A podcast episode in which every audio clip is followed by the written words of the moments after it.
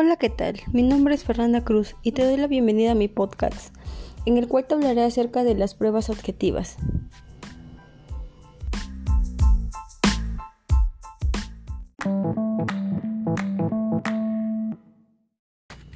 Las pruebas objetivas surgieron como modo de lograr un parámetro científico, riguroso y no subjetivo de evaluar, siendo el auge de su utilización en Estados Unidos y Europa, a fines de la década de los 40.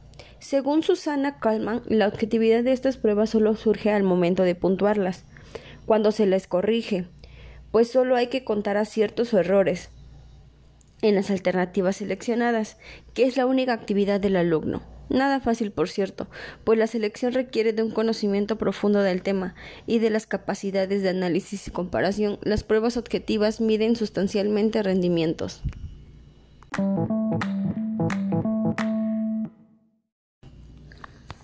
¿Qué son las pruebas objetivas? Las pruebas objetivas se componen de un conjunto de preguntas claras y precisas que admiten una sola respuesta correcta y cuya calificación es siempre uniforme y precisa.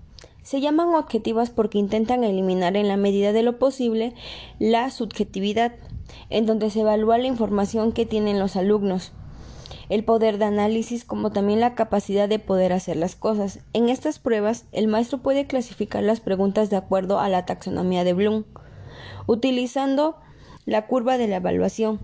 ¿Qué es la curva de la evaluación? Es aquella en donde una prueba objetiva inicia con interrogantes desde el nivel básico o novato.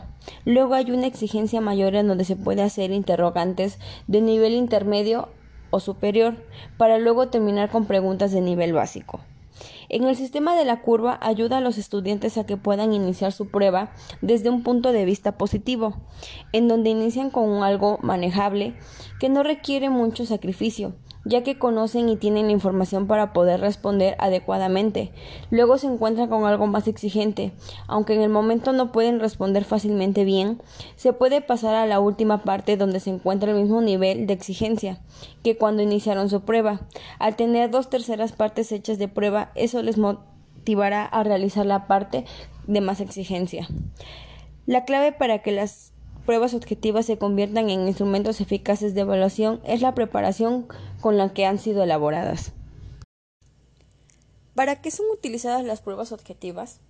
Su utilidad es muy importante para determinar el nivel mental de los estudiantes. Estos niveles, como los mencionábamos anteriormente, son básicos, intermedio y superior. Con este tipo de pruebas podemos conocer en el nivel de aprendizaje que se ha adquirido cada uno de los estudiantes. Este tipo de pruebas son muy importantes, aunque su preparación es compleja. Requiere una buena planificación para que los resultados puedan reflejar lo esperado. Algunos aspectos que tomamos en cuenta para la elaboración de estas pruebas objetivas pueden ser instrucciones para su realización, formato de preguntas, formato de respuestas, la selección de los contenidos, la redacción de las preguntas o ítems y la corrección y puntuación. Las preguntas deben ser elaboradas cuidadosa y sistemáticamente para obtener una muestra representativa del contenido y de los niveles o competencias evaluadas, en donde el grado de dificultad de cada pregunta debe ir de orden con el nivel de capacidad que tuvieron que haber alcanzado los estudiantes hasta el momento de la aplicación de la prueba objetiva a realizar. Los tipos de pruebas que pueden usarse para la prueba objetiva son verdadero o falso, selección múltiple, emparejamiento, clasificación.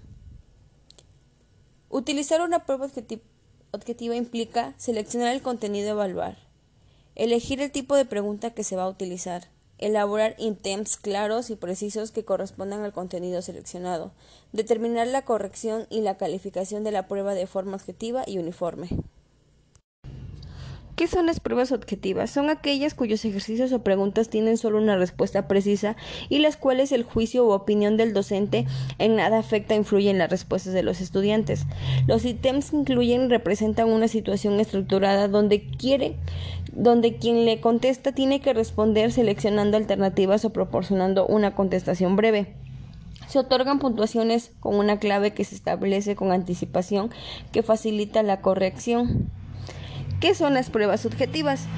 son aquellos cuyos ejercicios o preguntas pueden variar en sus respuestas y están sujetas tanto a la opinión del educador como al de los estudiantes.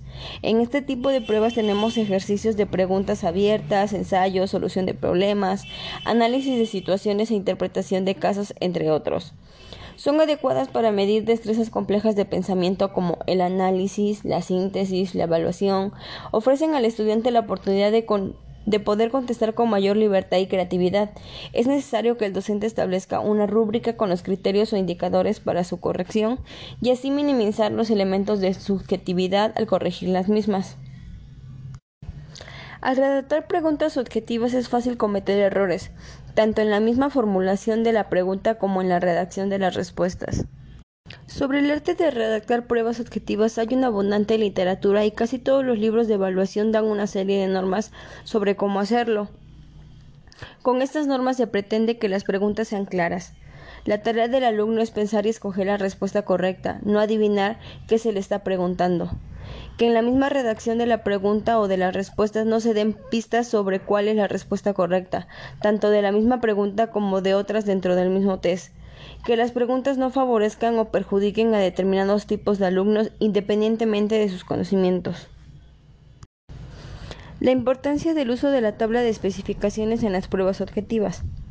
La tabla de especificaciones es una herramienta muy necesaria cuando se hacen las pruebas objetivas ya que en ella se encuentran los niveles de aprendizaje que se deben evaluar. Mediante dicha tabla podemos evaluar diferentes preguntas abarcando de los tres niveles de aprendizaje que se tienen. En ella podemos valorar cuántas preguntas queremos distribuir de acuerdo a los niveles de aprendizaje. Además, podemos usar la curva de la evaluación, la cual es que una prueba podemos iniciar con preguntas de nivel básico, luego preguntas de nivel superior, para luego terminar con preguntas de nivel intermedio o básico.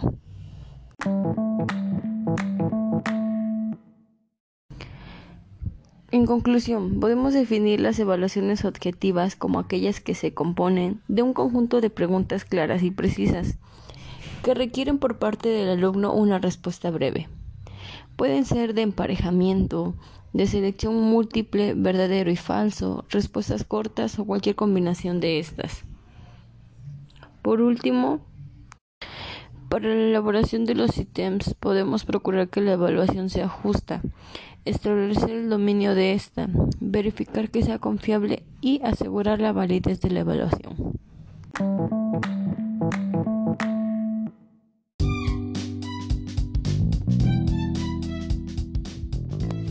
Bueno chicos, yo me despido. Este ha sido mi podcast del día.